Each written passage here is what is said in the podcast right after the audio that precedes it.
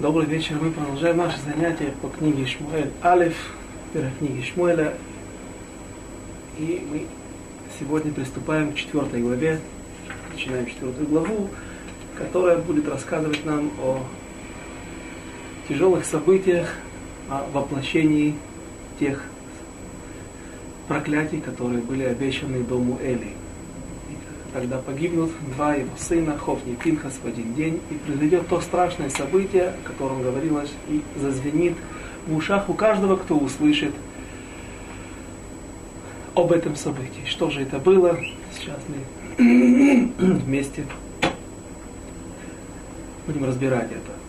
Так, книга Шмоль Алиф, четвертая глава. И было слово Шмуэля ко всему Израилю, и выступили израильтяне против филистимлян на войну и расположились станом при Эвен Эйзере. Здесь два момента, на которые можно обратить в этом стихе наше внимание. Мудрецы, трактователи наших писаний вновь делят этот стих на две части. То есть первая часть относится к одному вопросу, к одной теме, вторая часть этого стиха говорит о другом. Такие паштаним, как Радак, то есть те комментаторы, которые идут всегда по простому смыслу, стараются как можно меньше трактовать стихи, обращаться к каким-то мидрашам. Э, конечно, он скажет, что и было слово Шмуэля ко всему Израилю. И продолжение, какое слово, вторая часть стиха, она является неотъемлемой частью этого, это, это, этого посука, этого стиха, и было слово Шмоли, какое оно, в чем оно выражалось, и выступили народ, э, израильтяне против филистимлян. То есть Всевышний обратился к Шмуэлю, который в это время уже стал главным пророком, пророком признаваемым всем народам Израиля, потому что мы читали в последних строках предыдущей третьей главы, и говорил, и вырос 19 стих, можно вернуться. «И вырос Шмуэль, и Господь был с ним, и не обронил из всех слов своих ничего на землю». И это в буквальном смысле слова не обронил ничего на землю. Одно из обязательных требований к пророку,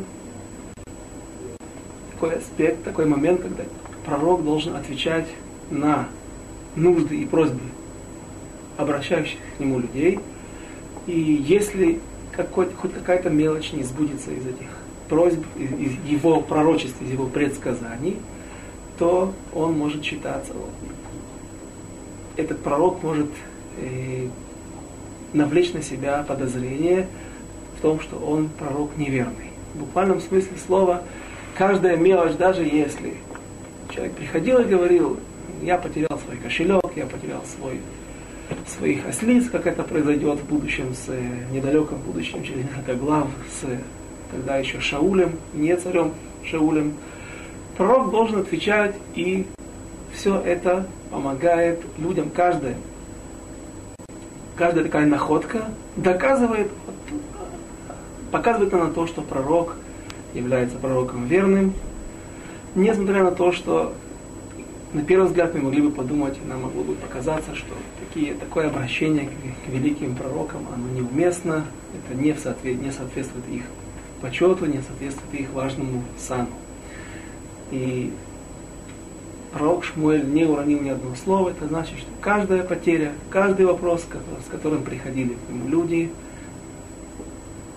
был, на, на каждый вопрос был ответ, и все сбывалось или находилась в каком-то месте, на которое указывал пророк Шмуэль, или же он предсказывал какие-то события, которые произойдут, и все это добавляло веры в, в пророка, что, что Шмуэль является верным пророком Всевышнего.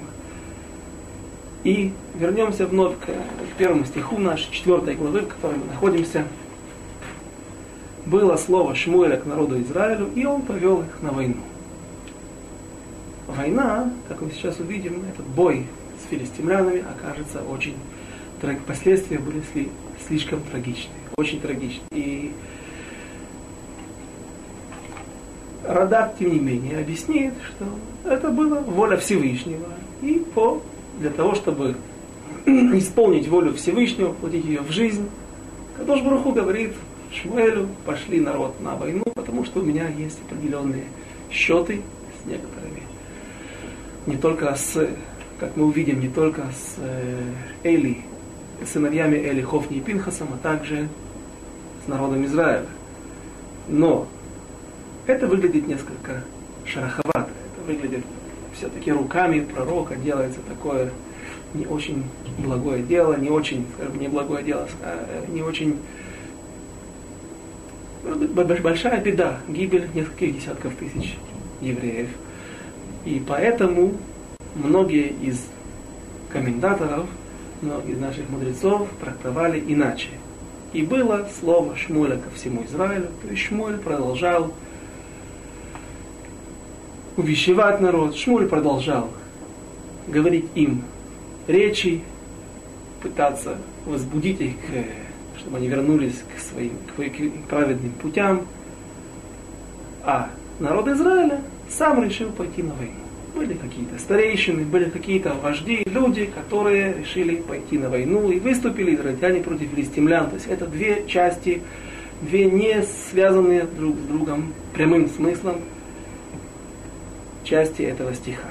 И расположились станом при Эвен Хаэйзере, это место во время этих событий, это место еще так не называлось, а когда в этом же месте произойдет война, удачная для народа Израиля, когда израильтяне разобьют филистимлян в той войне, в которой уже действительно без, без, без споров э, между, между комментаторами Шмуэль поведет, когда э, народ Израиля будет ведом на войну Шмуэлем, тогда сам пророк Шмуэль поставит камень и назовет его Эвен Эйзер, камень помощи, знак в память о том, что Всевышний помогал воевать с, с филистимлянами.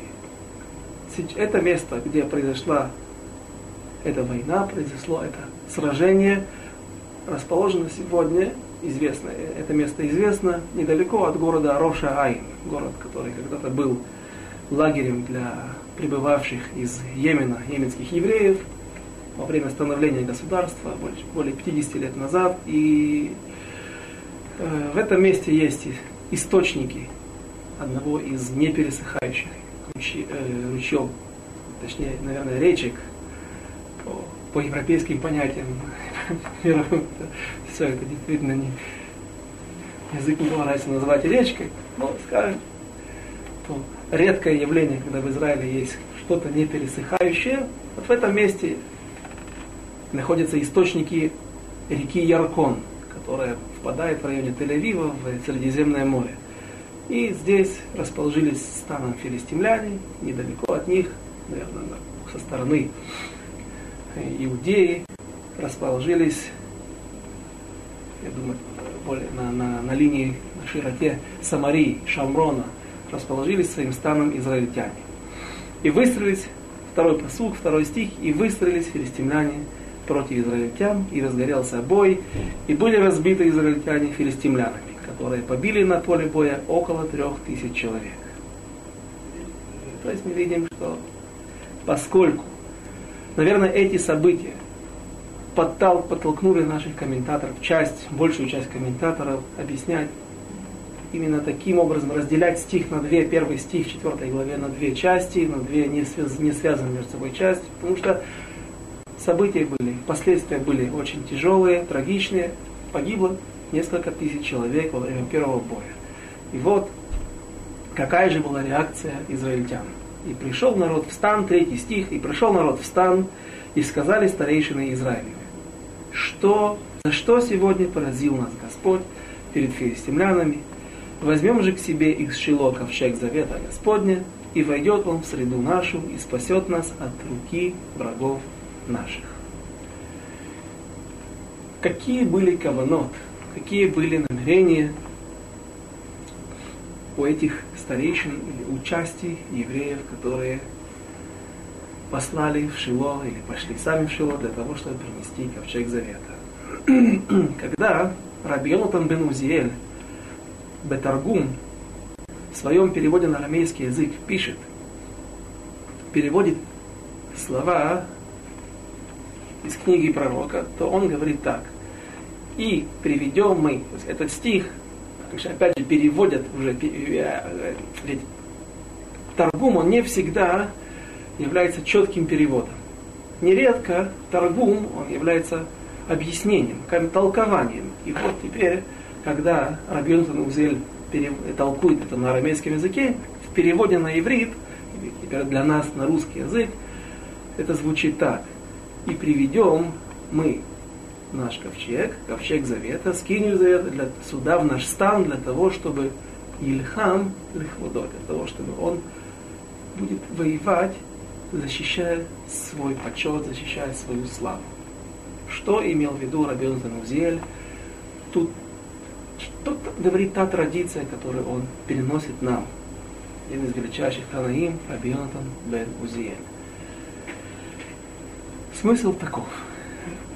Во времена, в которой мы сейчас находимся, в народе Израиля были люди, которые часть народа Израиля, большая, меньшая, наверное, скажем так, немалая часть,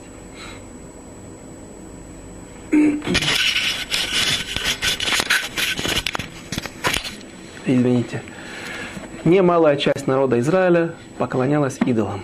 Откуда мы это знаем?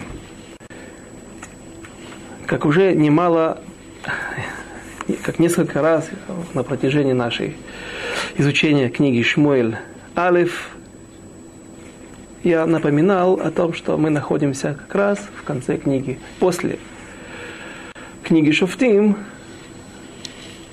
после тех событий, когда в народе Израиля было очень непростое время, смутное время. Эли был человек благочестивый, праведник, пророк, но сыновья его приложили немало усилий, в кавычках, для того, чтобы отвернуть народ Израиля от соблюдения заповеди Алия или Регель, посещение Шило, посещение Мешкана трижды в году. До этого были события э, Пилегиш Бегива, те страшные события. Это одна из немногочисленных гражданских войн в народе Израиля, когда после тяжелых событий, когда насилие женщины, целое колено Бениамина вступило за своих насильников, и целый народ, весь народ Израиля вышел по приказу Всевышнего, по приказу Урим Ветумим, вышел на войну с, и, э, с коленом Бениамина, и было уничтожено практически все колено Бениамина, и осталось только лишь 600 человек. И также этим событиям предшествует в конце книги Шофтим, написано в 18 главе, если у кого есть текст перед собой, может открыть это, Шофтим, книга судей, судей 18 глава, и откуда можно прочитать Здесь практически вся глава, глава разбирает историю с Песель Миха. Песель Миха – идол, золотой идол, который был сделан одним из евреев в колене Дана, звали его Миха, и он создал небольшой храм, якобы альтернативу против храма в Шило, против Мешкана. И, конечно же, часть людей под влиянием, наверное, нееврейских соседей, которые склонялись к идолопоклонству, евреи, которые стали склоняться к идолопоклонству, они нашли в этом месте верный адрес для того, чтобы приносить сюда жертвы и посещать время от времени этот песель, этот истукан, и закончилось это тем, история самого Михи закончилась тем, что 600 человек из колена Дана, 600 воинов, пытались найти себе новые земли. Поскольку колено Дана не имело удачное месторасположение, по жребию им досталась земля, так называемый сегодня массив Дан, Гуш Дан, на котором расположен Тель-Авив и его окрестности, и прибрежная полоса, как известно, была под влиянием филистимлян. Сверху какое-то время, скажем, сверху более э, севернее от Хайфы и ниже еще властвовали кнаанейцы, потом они были разбиты Дворой и Бараком во время событий знаменитых на Нахаль Кишон, на ручье Кишон. И эта территория также буквально до, до самой северной границы земли Израиля, все побережье от сектора Газа, от земли филистимлян, э, вся эта территория была подвластна или под влиянием филистимлян. И все время колено Дана ощущало притеснение и давление от окружающих нееврейских народов, поэтому они искали более удобные территории, спокойные территории, где можно жить. И 600 человек, найдя город, котором жили цидоняне, это, если я не ошибаюсь, финикийцы. Город Цидон, это город, который сегодня находится в Ливане. И вот там жили эти люди, но они обнаружили, дановцы обнаружили, что этот город под названием Лаиш не имеет связи с, с, тем, с тем царем, откуда они пришли, из-под власти которого они пришли, и поэтому решили, что их можно будет перебить или прогнать и там основать свой город. И это не, останется незамеченным. Так это и произошло. И вот по дороге, когда 600 дановцев, представителей колена Дан, вооруженные мечами, шли на, для того, чтобы основать новый город Дан, вместо Лаиша. По дороге они прихватили этот Песер Миха, и там создали новый, не дай бог так говорить, но альтернативный мешкан, альтернативное место для посещения.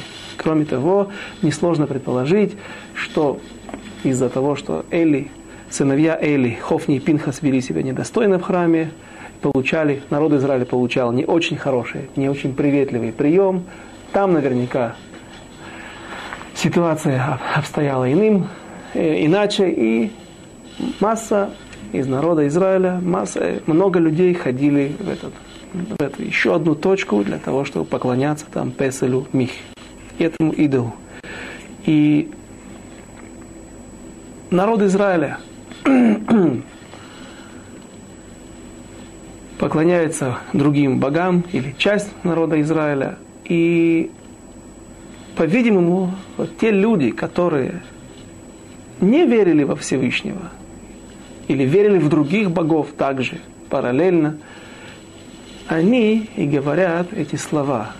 Приведем мы на поле боя ковчег завета для того, чтобы он воевал за свой почет он будет отстаивать свой почет. То есть эти люди, что, что имел в виду Рабин бен Узиэль, объясняя слова таким образом. Люди, не верившие во Всевышнего, тем не менее, они верили, что есть какая-то сила у Всевышнего, что-то он может сделать. И, несмотря на то, что мы не верим в него, но за свой почет он постоит. То есть мы приведем сюда эту силу, которая будет воевать не за нас, потому что мы в него не верим, и он тоже нам не станет помогать.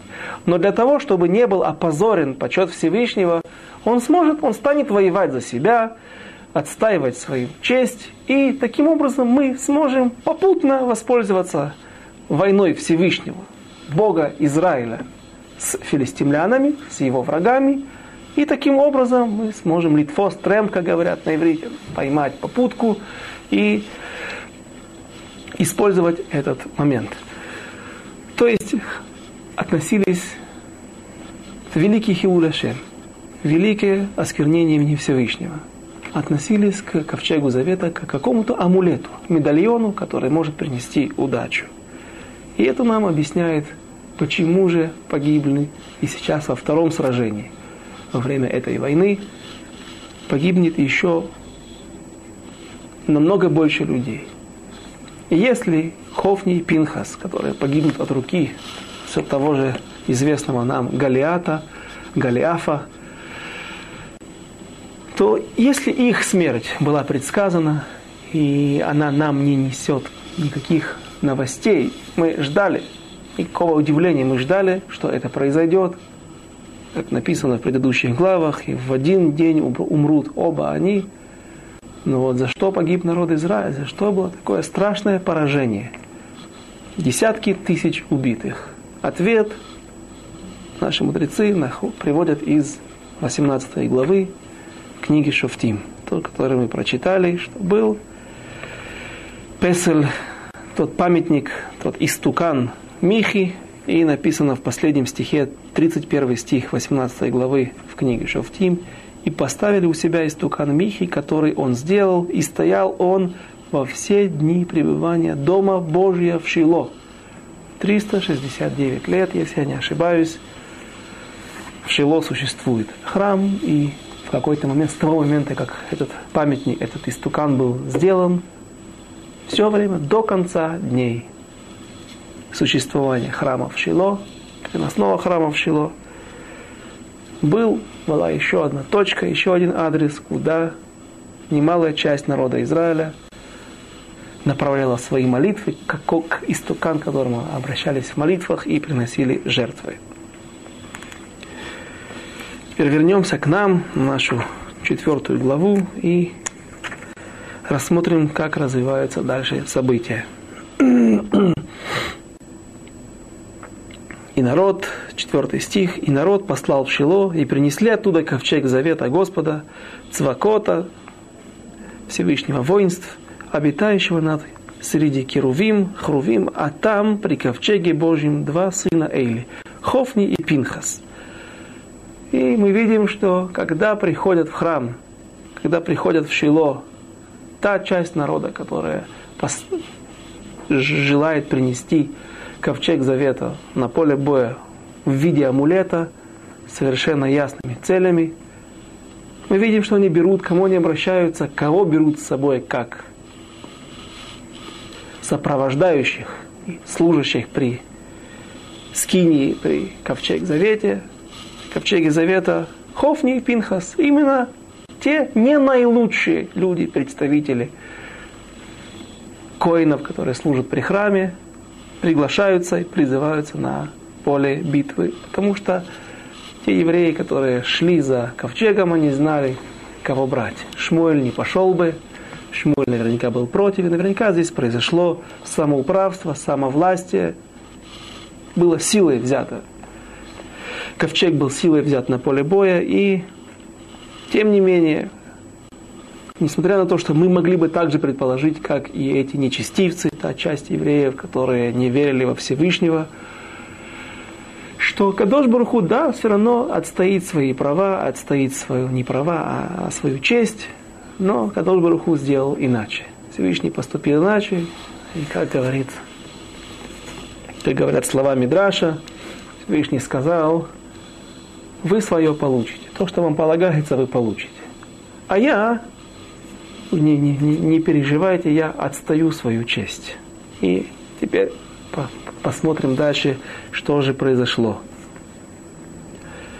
стих 5. «И когда прибыл ковчег завета Господня в стан, громко вскричал весь Израиль, и восшумела земля.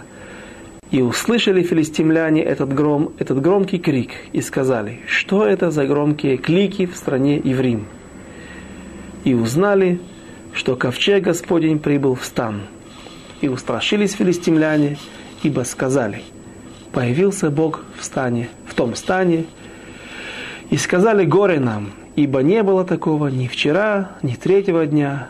Горе нам, кто избавит нас от руки этого сильного Бога. Здесь я остановлюсь специально. Потому что, несмотря на то, что дальше идет продолжение якобы высказываний филистимлян, но опять же наши мудрецы разделяют это выступ... эту речь на две части. Филистимляне, услышав трубление в шафары, то праздничное, признак радости, обращает внимание и, по-видимому, кто-то доносит каким-то образом через разведку, они осведомляются о том, что в стан израильтян прибывает ковчег завета. И это оставляет на них, производит на них очень тяжелое впечатление. Почему? Филистимляне знают и верят в то, что ковчег завета имеет силу, и он, то есть Всевышний израильтян, он может действительно причинить им немало проблем. когда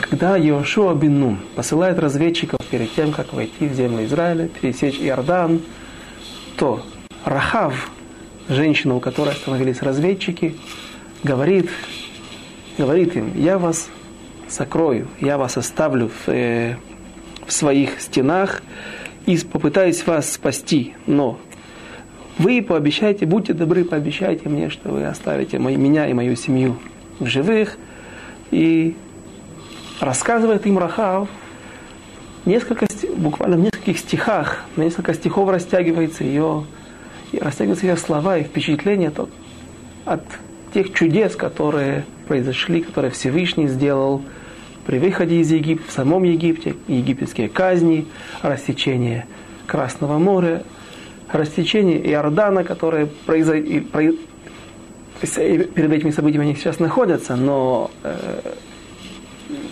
падение двух эморейских царей, Ога и Сихона, то, как было захвачено все за Иордане, восточный берег реки Иордан, во всех этих событиях Рахав свидетельствует нам, что народы мира, народы, населявшие Ближний Восток, эту территорию, которую, мы, которую сегодня так называют, они знали об этих событиях, и это всегда надолго оставило неизгладимый след в их памяти. И мы видим, что спустя несколько лет мы находимся во время событий более 400 лет, около 400 лет после входа евреев в землю Израиля.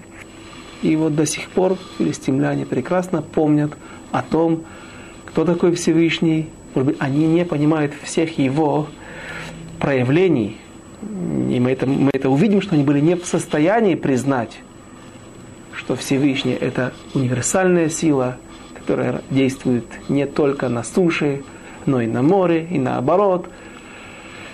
Дальше мы увидим из их попыток перенести ковчег завета из одного города в другой, что из этих попыток следуют определенные выводы, что же думали филистимляне. Но все по порядку.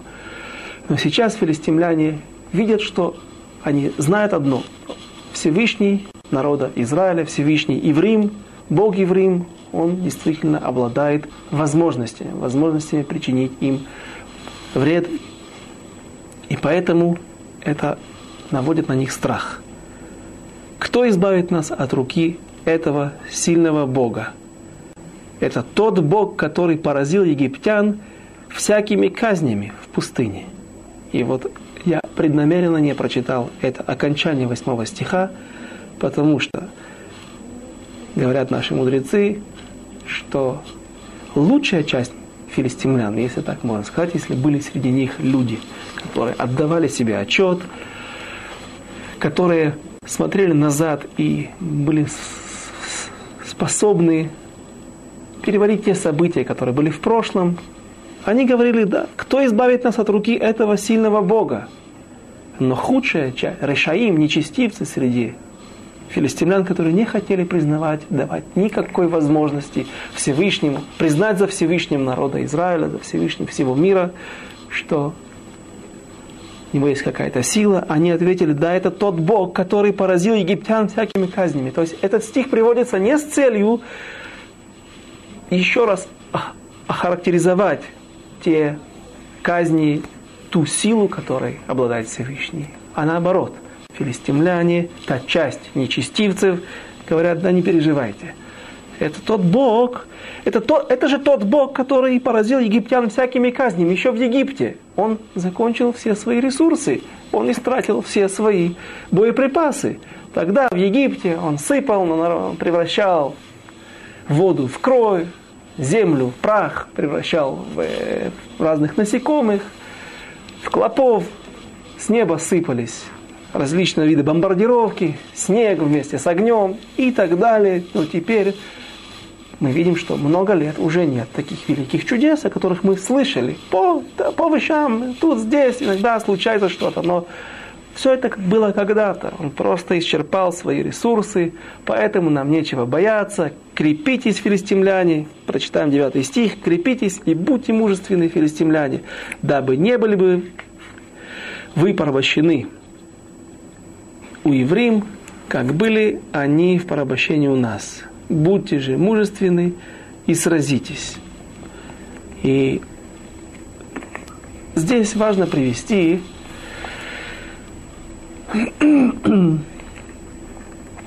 Ибн Эзра, который объясняет на, на недельной главе Ваейра о событиях, которые, начало Макот, начало египетских казней, когда произошла первая казнь. Первая мака, первый удар по Египту, вся вода превратилась в кровь. Что сделали Хартумей Мицраим, колдуны, чародеи? Они смогли тоже в каком-то месте превратить воду в кровь. Ну, что они сказали? Почему произошла такая беда с Египтом? Из-за нас мы виноваты, мы притесняем евреев, у них есть какой-то покровитель, какая-то духовная сила.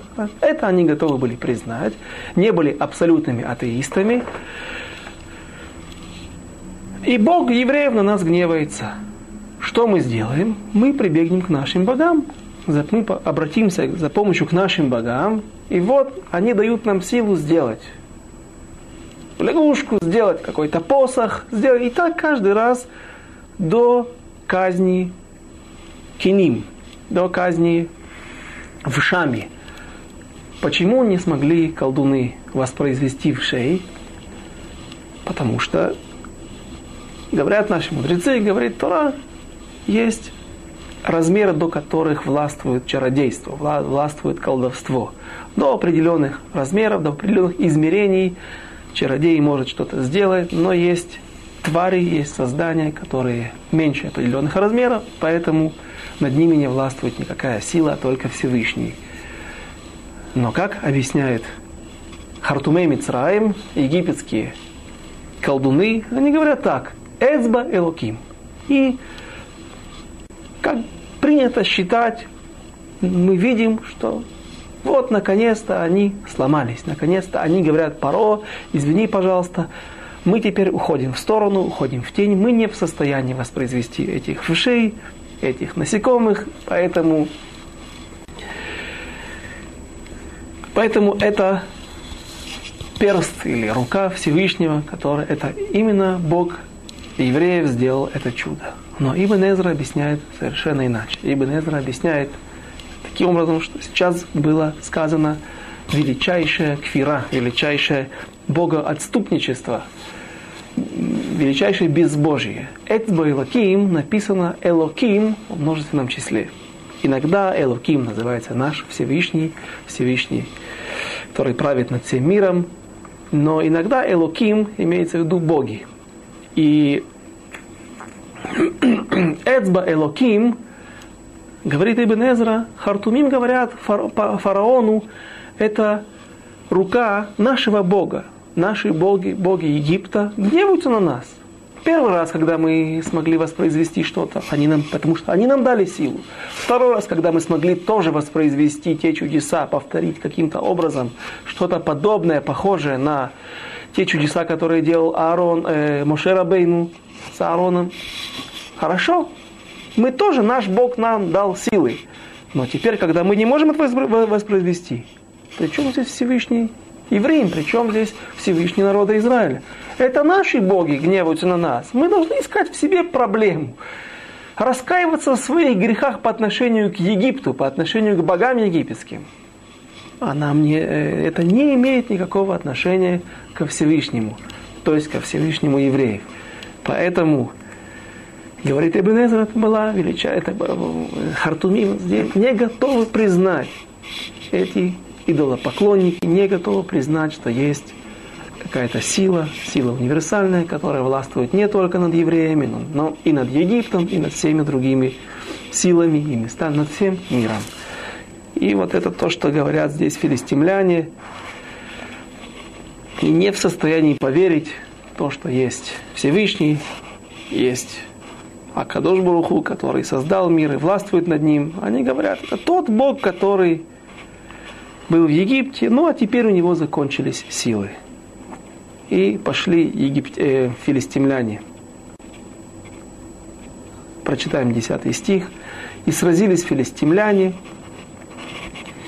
и поражены были израильтяне, и разбежались, и каждый в шатры свои, и было поражение весьма великое, и пало из израильтян тридцать тысяч пеших. И ковчег Божий был захвачен, и оба сына Эли, Хофни и Пинхас, умерли. Они погибли от руки Галиата, и бежал один биньяминянин, биньяминовец, с места сражения и пришел в Шило в тот же день. Одежда на нем была разодрана, в прах на голове его и прах на голове его. Один человек, который убежал с поля боя и пришел в Шило. В Шило это был не только храм, не только ковчег Завета находился там. По-видимому, это было небольшое поселение, город, который разрос, разросся вокруг этого святого места. И один человек прибежал, первый смог добежать с поля боя. Расстояние очень большое. Шило, напомним, находится в середине Самарии, в горах. То есть этому беженцу с поля боя, гонцу, нужно было проделать тяжелый путь все время в гору, и есть мнение мудрецов, расходятся мнения мудрецов, какое количество миль он проделал. Ну, и кто этот человек, это тоже интересный момент. Сначала разберем события по порядку, потом о Драшот Хазаль, о трактовании наших мудрецов. И услышал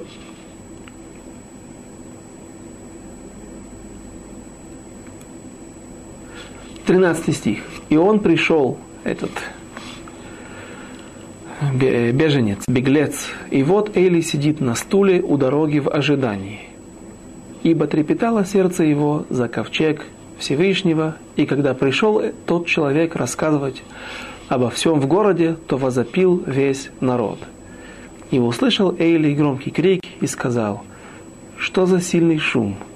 И тот час подошел тот человек и сообщил, обо всем Эйли, а Эйли был 98 лет, и глаза его померкли, и не мог он видеть. И сказал тот человек Эйли, «Я тот, кто пришел с места сражения, я бежал с поля битвы сегодня, и сказал тот, что же произошло, сын мой?» И отвечал вестник, и сказал, побежал Израиль перед филистимлянами. Эли сидит на стуле, принимает первое тяжелое сообщение о том, что народ на поле боя потерпел поражение, и великий разгром был в народе. Эли продолжает сидеть. И оба сына твои умерли. Эли принимает и эту весть. Хофни и Пинхас, и ковчег Божий захвачен. И было, 18 стих, и было, когда упомянул он о ковчеге Божьем, упал тот сиденье навзничь у ворот и проломил себе затылок. И умер он, ибо стар был этот муж и тяжел. Осудил он Израиль 40 лет. Остановимся здесь. Осудил он Израиль 40 лет. Так трагически заканчивается жизнь, судьба Эли. И когда мы читаем эти строки, то вызывает, возникает странное чувство к этому беженцу, к этому беглецу, гонцу с поля боя. Почему же он так не пожалел великого пророка, первосвященника и выдал ему все, все эти тяжелые события прямо одной все вместе, и мы видим, что они повлияли на него таким образом, что стало причиной смерти. Очень красиво объясняет эти строки Мальбим которые действительно оправдывают этого человека. Человек этот был великий человек, человек не маленький, Бениаминовец.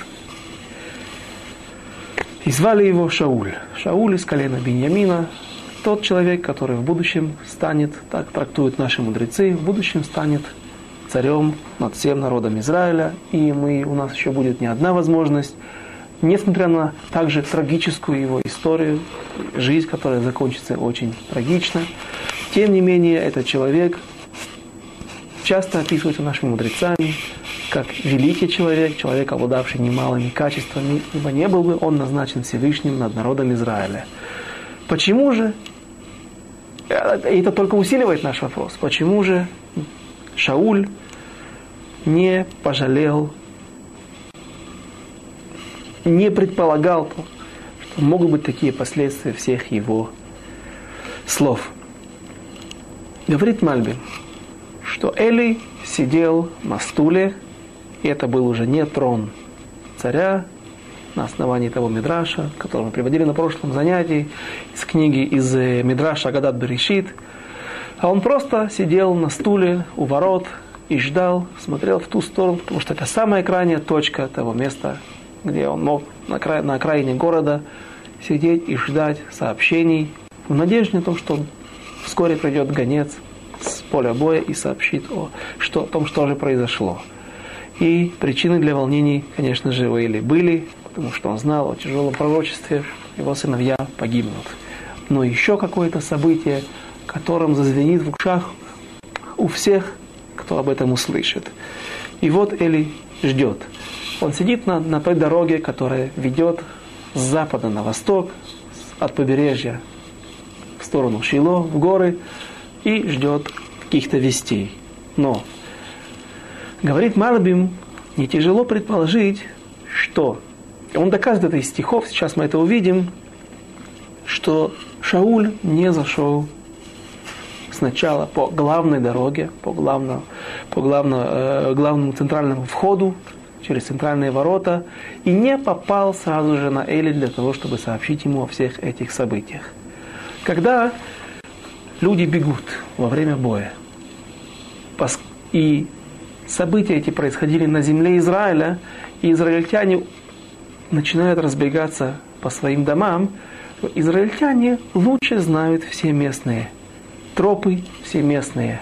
Укрытия, пещеры, ямы, леса, те места, где можно спрятаться, куда можно убежать от преследующих их филистимлян. Филистимляне же, не разбираясь, не ориентируясь хорошо на местности, они наверняка следовали прямиком по центральной дороге, по центральным протоптанным дорогам, вверх по горам, в сторону, углубляясь глубже и глубже на территорию Израиля. И вот Шауль, он успел пробежать через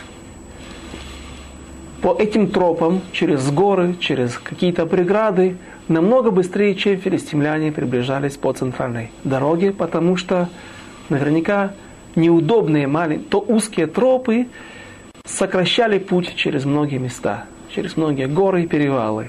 И поэтому Шауль успел обогнуть на какое-то время и прийти раньше, чем филистимляне добрались до города Шило.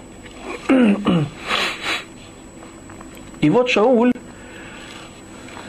приближаясь к городу через, через какие-то огороды, через какие-то поля, заходит с обратной стороны города, может быть, с боковой стороны города Шило. И люди первые, которые встречают его и получают это страшное сообщение о том, что народ Израиля понес огромное тяжелое поражение, огромные потери во время войны, и ковчег Завета попал в руки филистимлян. Начинается крик. Израильтяне, услышав об этом, начинают кричать. И когда сразу же после того, как э, добирается до этого города Шауль и сообщает другим людям, он идет и сообщает это Эли Акоину. И Шауль наверняка думал, что Эли все уже знает. Люди кричат, ну, началась паника, люди хватают свои, своих детей, жен, пытаются куда-то укрыться, потому что Шауль сообщил им, что филистимляне движутся сюда, идут в самое сердце народа Израиля, ближ, э, движутся к духовной столице израильтян. И поэтому начинается большая паника, суматоха, крик. Он был уверен, что Эли уже давно сообщили, что нужно спасать свою жизнь. Поэтому, когда он подходит к Эли, он думает, что ему осталось только рассказать мелочи, всякие нюансы, все по порядку, что же произошло конкретно. Количество погибших, последствия, что твои сыновья погибли, и Арон захвачен. Ковчег Завета захвачен в плен. И мы видим, что действительно каким-то образом пытается смягчить. Он расположил, расположил эти вести, эту информацию от слабого к более тяжелому. Сначала евреи просто побежали. Бой проигран. Но во время этого бегства пали несколько десятков тысяч человек. После этого твои два сына погибли, после этого ковчег. И вот предположение, так по объяснению Мальбина, предположения Шауля оказались неверными. Эли, возможно, не только плохо видел, но уже и слабо слышал.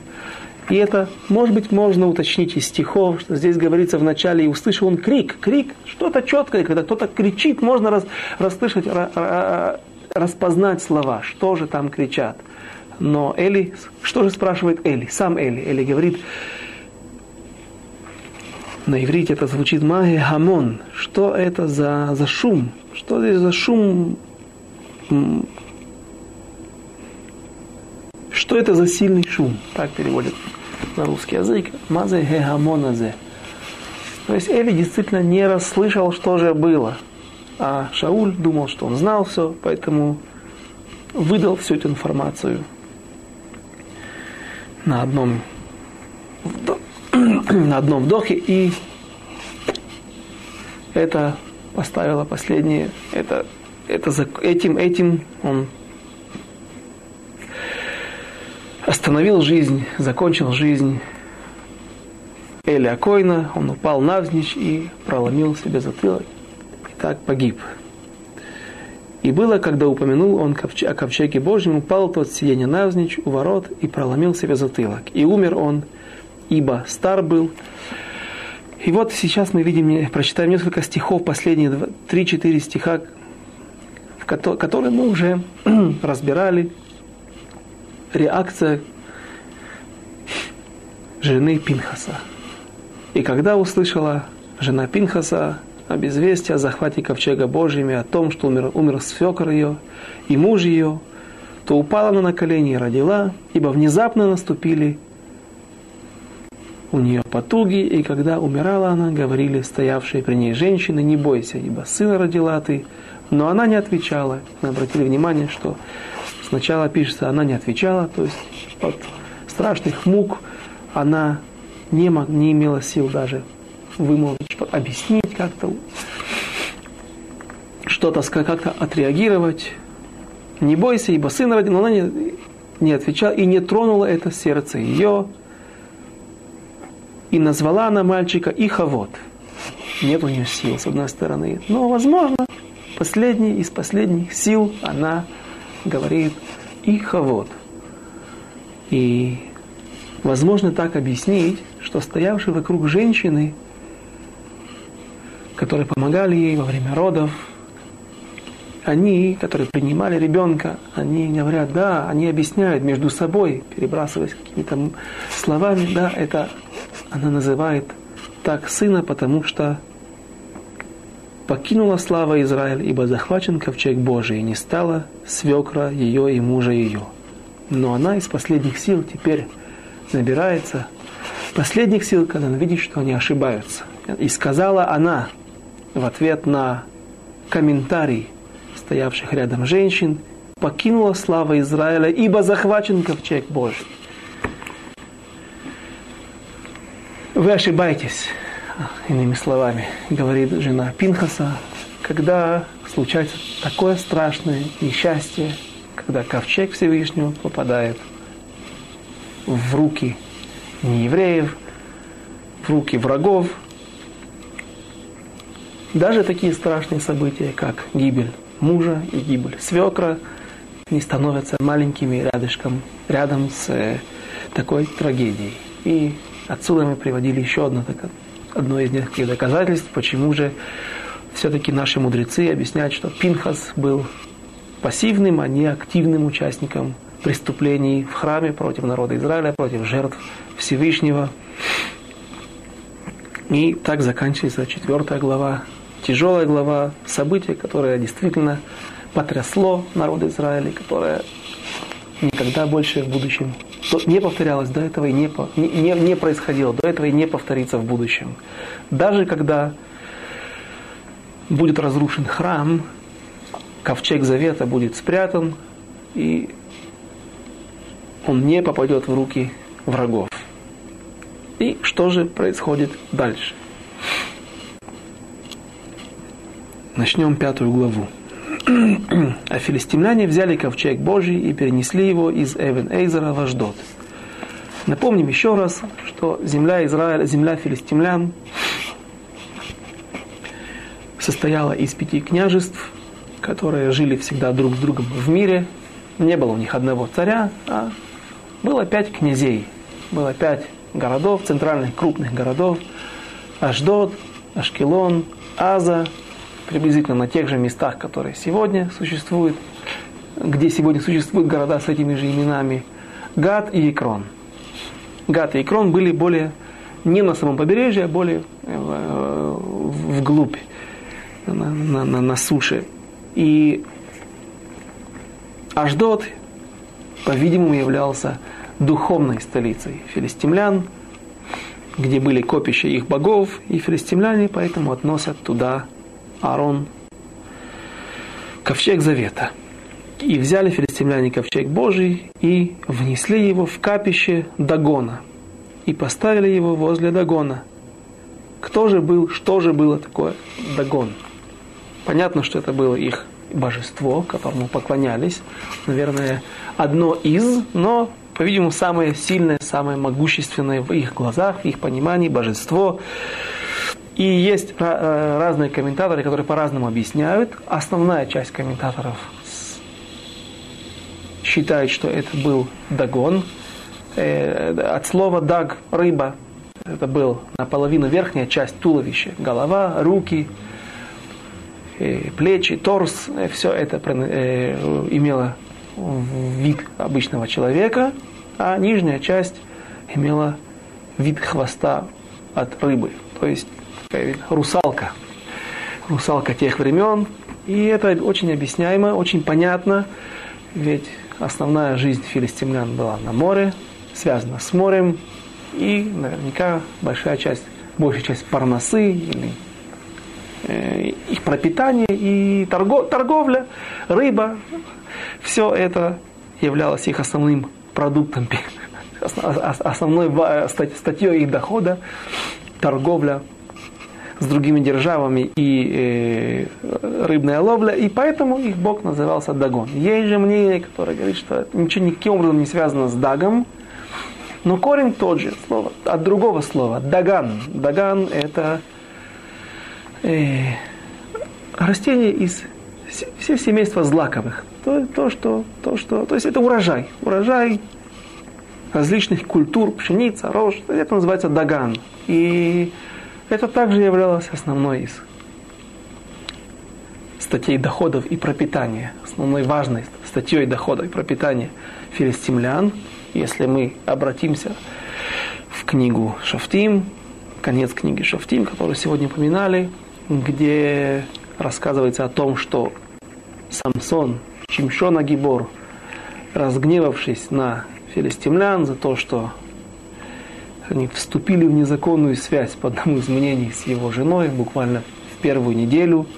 Такая была праведница филистимлянка, первая его жена, праведница в кавычках, то разбив эту, это, этот брак, он, разгневавшись на филистимлян, ловит несколько сот, кажется, 300 лисят, привязывает их хвостами, вставляет факелы горящие и отправляет их к себе домой, и лисята ища или пытаясь вернуться в свои норы, в свои дома, или просто пытаясь найти какое-то убежище, бегут по лесам, полям, по стогам, где э, сложены, скошенное, скошенное сено, скошенные э, культуры, пшеница, и сжигают все, сжигают поля, сжигают посевы, сжигают виноградники, леса, сжигают те места, где, было собран, где был собран урожай. Таким образом, Шимшон нанес тяжелый экономический удар по всей экономике, всей земле филистимлян. То есть мы видим, что действительно филистимляне не только от моря питались, но и использовали свои, это место, они находились на равнине, в низменности возле, возле моря, где можно было хорошо пахать и взращивать взращивать раз, различные культуры. И это второе мнение, что же за бог Дагон был у филистимлян, во имя кого. И здесь есть также мнение двух мудрецов Талмуда. Поспорили они на тему по поводу, какова была причина, почему же принесли ковчег завета возле Дагона. Один говорит, что причина была такова. Хотели дать почет. Они уважали Всевышнего. Они признавали какую-то силу, то есть та часть филистимлян, которую мы видели в начале, говорила, горе нам, это все те все сильные боги, тот, боги так они это понимали, те силы, которые нанесли тяжелый разгром в Египте и совершили великие чудеса.